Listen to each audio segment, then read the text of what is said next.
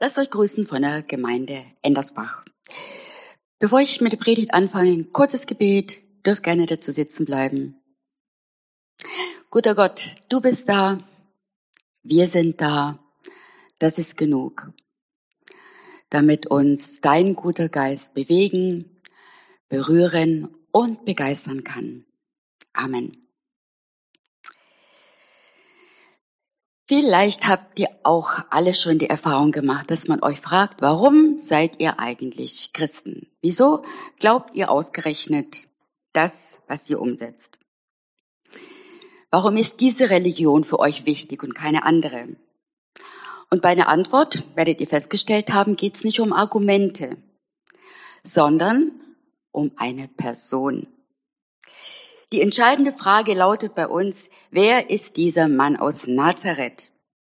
Denn mit diesem Mann fällt und steht unser Glaube.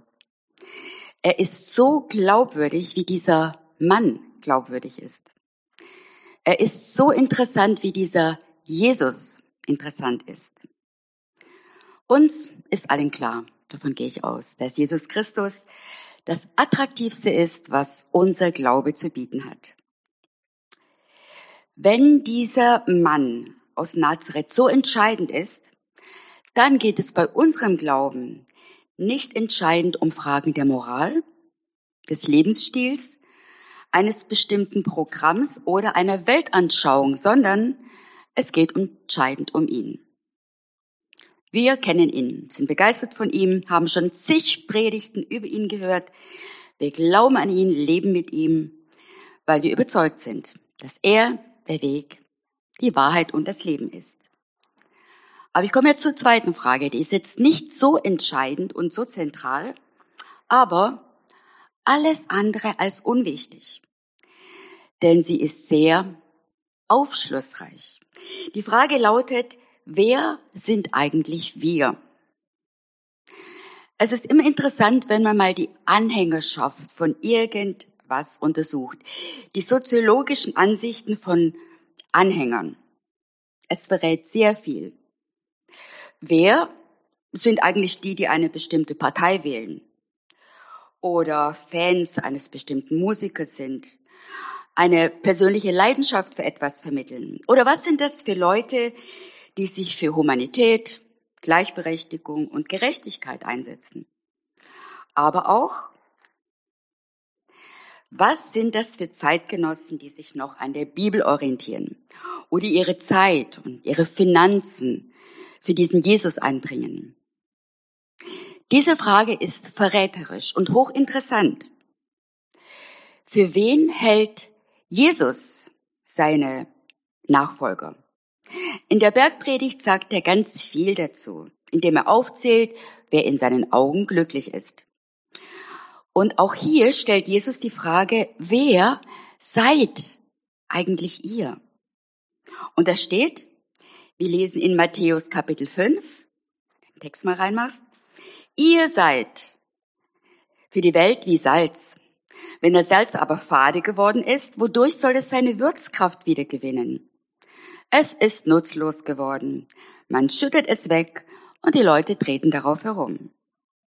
Ihr Seid das Licht der Welt, wie eine Stadt auf einem Berg, die in der Nacht hell erstrahlt, damit alle es sehen können. Niemand versteckt sein Licht unter einem umgestülpten Gefäß. Er stellt es vielmehr auf einen Lampenständer und lässt es für alle leuchten. So lasst euer Licht leuchten vor den Leuten, damit sie eure guten Werke sehen und euren Vater im Himmel preisen. Ihr seid das Salz für die Welt. Ihr seid das Licht für die Welt. Ziemlich kühn. Jesus geht damit ins Universale. Kannst den Text ruhig ausblenden, wenn du magst. Er sagt nicht, ihr seid das Salz in der Suppe oder das Salz in eurer Gemeinde.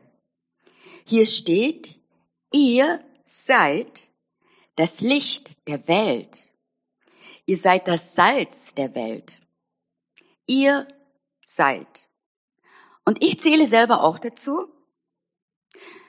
Kam euch auch schon der Gedanke, das ist schon ganz schön hochgestochen. Vielleicht von Jesus eine übertriebene Provokation. Eine Schuhnummer zu groß für mich. Denn ich bin ein fehlerhafter Mensch, habe Probleme, die ich nicht selber lösen kann, habe nicht wenige schwache Seiten, mache Fehler, also ich bin eine fragwürdige Person. Aber Jesus sagt, ihr seid. Und ich soll dazugehören? Da kann ich nur ungläubig reagieren.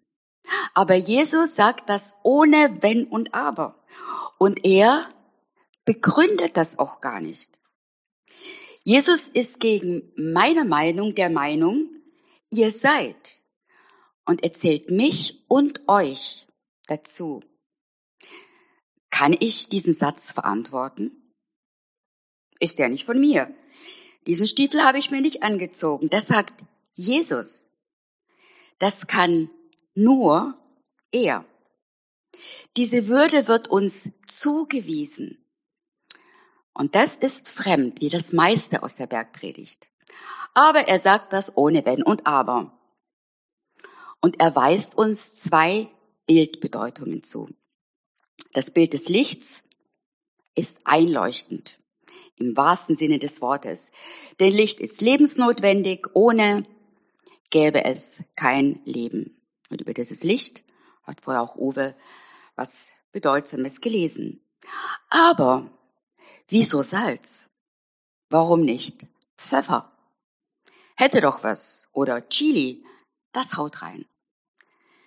Salz, wissen wir, ist unverzichtbar in der Küche, aber soll ja eigentlich gar nicht so gesund sein, oder?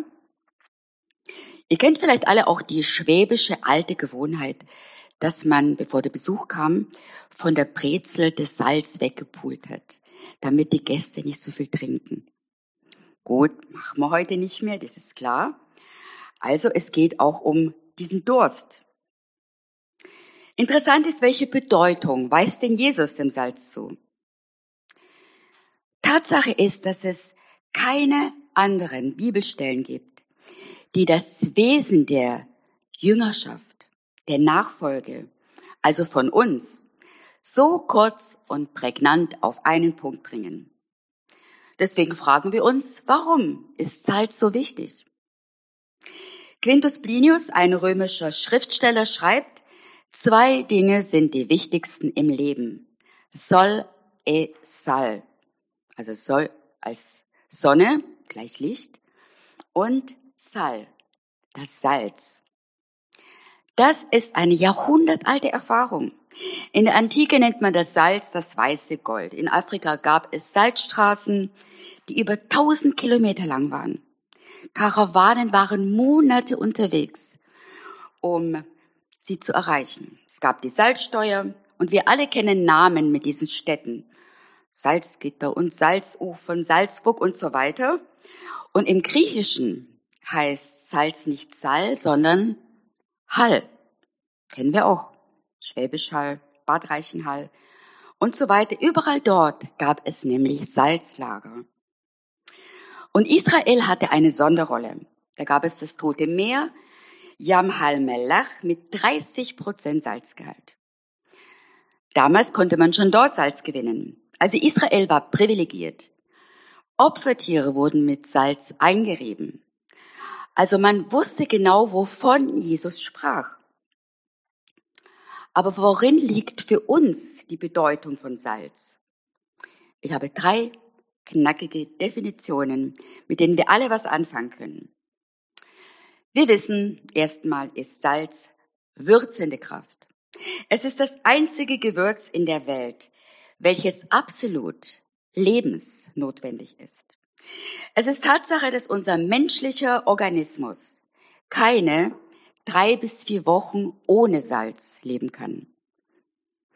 Wir können alle ohne andere leckeren Gewürze auskommen. Ich liebe Zimt und Chili und Vanille, aber Salz ist als einziges in der Welt lebensnotwendig. Es ist ein lebenswichtiges Mineral, das im Körper zum Teil im Knochen festgebunden ist, zum Teil im Blut und im Gewebewasser zirkuliert. Wir können unseren Salzgehalt sogar schmecken. Das wisst ihr, in den Tränen. Und etwa 200 Gramm beträgt der Salzgehalt im Körper.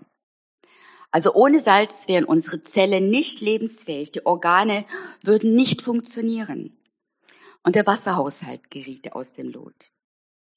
Ich habe vor einiger Zeit von einem Selbstversuch einer äh, Ernährungswissenschaftlerin gelesen, die hat es für einige Wochen ausprobiert und sie sagt, unabhängig davon, welche Meinung wir haben, es waren die schlimmsten Wochen ihres Lebens. So empfand sie es. Also auf diese biologische Ausführung folgt die Frage, worin eigentlich generell die Bedeutung von Würzkraft liegt. Der Mensch ist ein Wesen, welches das Fade nicht will. Das kennzeichnet ihn. Er mag nicht gern Fades, ihm ist auch nicht gerne langweilig, eine ähnliche Stufe. Beim Essen geht es ja nicht darum, das Essen hinter uns zu bringen. Wie mit dem Leben, das bringen wir auch nicht hinter uns. Also dieses Gewürz bringt Sachen auf den Geschmack. Und auch unser Leben braucht Würze. Jesus, der der Meinung ist und dich und mich dazu zählt, sieht uns also als erfreuliches Gewürz, welches das Leben auf den Geschmack bringt. Somit würde was absolut Notwendiges fehlen, wenn es uns als seine Nachfolge nicht gäbe. Unser Glaube, unsere Botschaft soll die Mitmenschen auf den Geschmack bringen, nämlich auf das absolut Lebensnotwendige. Zweite Definition des, des Salzes ist die konservierende Kraft. Es ist ein Konservierungsmittel und in der Antike war es das einzige. Ihr wisst, alle organischen Stoffe haben die Tendenz zur Fäulnis. Es recht im Orient, wo es so heiß ist. Die Hitze fördert schnelle Zersetzung. Stellt euch vor, wenn Dinge faulen, ist das für uns alle kein ästhetischer Anblick. Der Mensch ist ein Wesen, den es ekelt, wenn er Fäulnis sieht und riecht und schmeckt. Das ist eine tiefe Aussage, die ein menschliches Geheimnis aufzeigt. Warum ekelt es uns? Wir wenden uns ab. Das ist eine natürliche Abwehrreaktion, eine nachvollziehbare Schutzreaktion. Warum ist das so? Der tiefe Grund ist, wenn wir Fäulnis wahrnehmen, begegnen wir dem Sieg des Todes über das Leben. Und dieses Vergängliche erschreckt uns. Deswegen leben wir in dieser Sorge und die verstärkt sich beim Anblick von Fäulnis. Deshalb waren die Menschen so dankbar über das Salz. Es gab im Orient sogar Dankgebete, denn Salz stoppt diesen Zersetzungsprozess. Irgendwie, ganz geheimnisvoll. Salz dringt in die Umgebung ein, löst sich auf und dadurch steigert sich die Qualität und verleiht den Dingen Dauer. Es stoppt Fäulnisvorgänge. Jesus hat sich was dabei gedacht, uns dieses ihr seid zuzumuten. In uns steckt etwas, was Zersetzungsprozesse in dieser Welt stoppt. Eine Gegenkraft. Der bekannte Theologe John Stott hat einmal gesagt, es ist Zeit, dass die Christen aufhören, das Fleisch der Gesellschaft dafür zu verurteilen, dass es verdirbt, wenn ihm das konservierende Salz entzogen wurde. Dritte Definition. Die Kraft des Salzes Fällt euch was dazu ein, noch zum Salz? Es ist reinigend, hat Schärfe, Biss. Früher, vielleicht können sich manche daran erinnern, wurden neugeborene Babys mit Salz eingerieben. Und diese wurden nicht krank. Salz hat Powerkräfte. Nicht wie Sahne, Jesus sagt nicht, ihr seid das Sahnehäubchen der Welt. Das würde nichts verändern. Aber Salz ist angriffig. Ein gewöhnungsbedürftiges Wort, aber beinhaltet, dass wir nicht von Angst beherrscht sind, sondern von Mut. Denn Salz greift an, bringt sich ein und steckt mit dieser Kraft an. In frommen Szenen gab es früher oft die Vorstellung und falsche Meinung, wir sind rein, deswegen müssen wir uns absondern, rein erhalten, Sünden vermeiden, ständig auf der Hut sein, uns abschotten. Das ist ein defensives Verständnis von Reinheit. Immer mit der Vorgabe, pass auf, manche kennen das aus der Kindheit, die Warnungen, da gehst du besser nicht hin, pass auf, bestimmt kennt ihr dieses Lied, pass auf, kleines Auge, was du siehst, pass auf, kleines Ohr, was du hörst. Ich kenne das aus meiner Kindheit. Ich durfte als Jugendliche in keine Disco oder eher nicht ins Kino. Okay, ganz viele Sachen waren damals in Privat- und in Gemeinden nicht so gern gesehen. Aber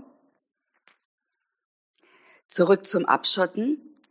Leben ist mehr als Aufpassen. Jesus hat eine offensive Vorstellung von Reinheit.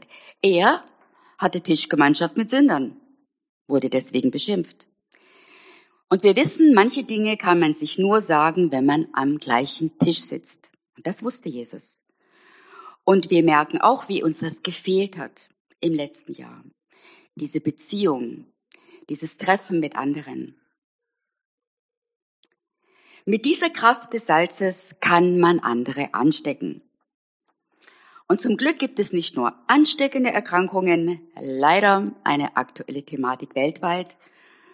Und klug ist es, wenn man sich und andere schützen lernt. Aber es gibt auch ansteckende Gesundheit. Diese Kraft hat Jesus freigesetzt. Er war nicht von Angst motiviert.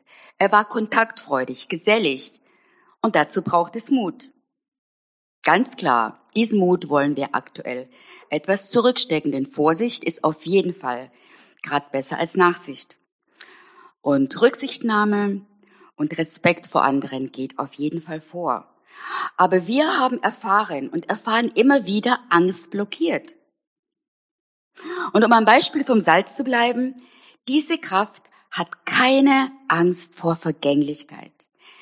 Es hält lebendig. Auch Licht hat keine Angst vor Dunkelheit, vertreibt sie. Ihr kennt das chinesische Sprichwort, besser, also über die Finsternis zu schimpfen, ist ein Licht anzuzünden. Dürfen wir gerne auch umsetzen, aktuell in Gesprächen, Begegnungen mit anderen, in Kommunikation, wo jetzt so viel gebruddelt wird und gewertet und abgeurteilt und wo oft Unfrieden entsteht. Es ging um drei Bedeutungen von Salz. Welche Kräfte zu diesen drei Bildern sagt uns also Jesus zu? Unser Glaube ist würzend und schmackhaft. Er hat Biss und ist lebenserhaltend und wirkt Zersetzung entgegen, ist reinigend und ansteckend. Also Jesus ist der Meinung, dass in mir und in dir etwas reingelegt ist, was diese Auswirkungen auf unsere Umgebung hat. Jesus setzt voraus, in uns ist etwas anders wie sonst üblich, weil wir die sind, die ausschließlich auf ihn bauen, sich an ihm orientieren, im Leben und im Sterben. Sein Wesen ist in uns hineingelegt. Nicht mehr ich lebe, sondern Christus lebt in mir. Das ist der entscheidende Unterschied. Deswegen schwimmen wir oft gegen den Strom. Wir sind nicht immer im Mainstream, aber darauf brauchen wir uns nichts einzubilden im Sinne von, ich bin da schon anders als der oder die. Die Andersartigkeit von uns kommt daher, dass Jesus in uns am Wirken ist. Er macht uns anders, steckt uns an. Das macht uns zur Gemeinschaft der Heiligen. Wir sind also Licht kontra Finsternis, Salz kontra Vergänglichkeit. Obwohl dieser Unterschied entscheidend wichtig ist, sind diese Bilder keine Abschottungsmerkmale. In diesen Bildern ist Bewegung drin. Da kreist nichts um mich selber. Das strahlt aus. Licht ist nicht zu verbergen, ist sichtbar. Und lebenserhaltende Kräfte verändern gemeinsam. Als Christen kreisen wir nicht sprachlich um uns selber. Diese Bildqualität kommt im Plural daher. Ihr seid weil es keine nur alleine schafft, sondern nur in Gemeinschaft. Wir brauchen also keine Bollwerke zu bauen, sondern sind mutig. Denn das Wesen von Salz greift an, so wie Licht ausstrahlt. Und diese Bilder sind keine Ermahnung und kein Appell im Sinne von, also jetzt seid mal endlich sonst, diese Bilder sind eine reine Feststellung. Ihr seid, genau betrachtet, eine Zusage. Jesus setzt also bei uns voraus, machst du mal Begriffe rein, ihr seid wohlschmeckend, lebenserhaltend, ansteckend. Also nicht verstecken, verkriechen, absondern, nicht um uns selber drehen und auf unsere Möglichkeiten schauen nicht unterschätzen, was Gott aus uns machen will. Wir sollten nicht unterschätzen, wozu Jesus uns beruft und aus uns noch machen will. Paulus stellt in Korinther fest, machst die Bibelstelle rein, wenn auch unser äußerer Mensch sich verbraucht, so wird unser innerer Mensch Tag zu Tag erneuert. Deshalb werden wir nicht mutlos. Und eins meiner Lieblingsverse, äh, kannst du mal das Bild von einem Adler einblenden? In Jesaja steht, selbst junge Männer und Mädels ermatten und werden müde und auch ältere straucheln, unvermeidlich.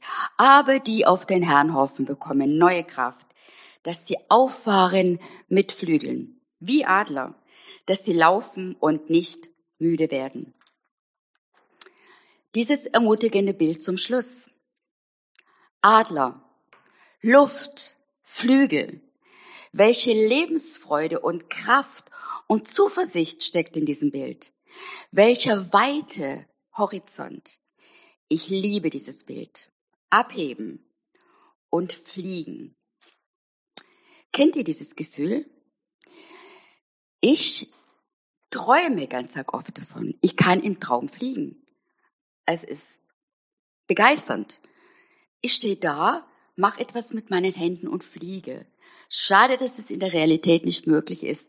Aber dieses Gefühl zu kennen, wenn auch nur aus dem Traum, zeigt auf diese Weite, diese Erfahrung, die man machen kann. Und Jesus verleiht durch diese Einschätzung, dass wir diese Möglichkeit haben, verleiht er uns Flügel. Er stutzt nicht unsere Flügel. Er gibt unserer kleinen Existenz eine weltweite Bedeutung. Er hat in uns etwas hineingelegt, was die Welt dringend braucht. Meine Schlussfrage. Angesichts der Tatsache, dass wir in einer Gesellschaft leben, in der sich Werte immer mehr relativieren, können wir doch gar nicht anders, als konservierendes, lebenserhaltendes, ansteckendes und wohlschmeckendes Salz zu sein. Oder? Wir sollten uns kopfüber in eine Welt stürzen und das genießen, was schön ist und es dem Geschmack und der Helligkeit und Heiligkeit unseres gotterfüllten Lebens überlassen, das zu sein, was Gott in uns hineingelegt hat.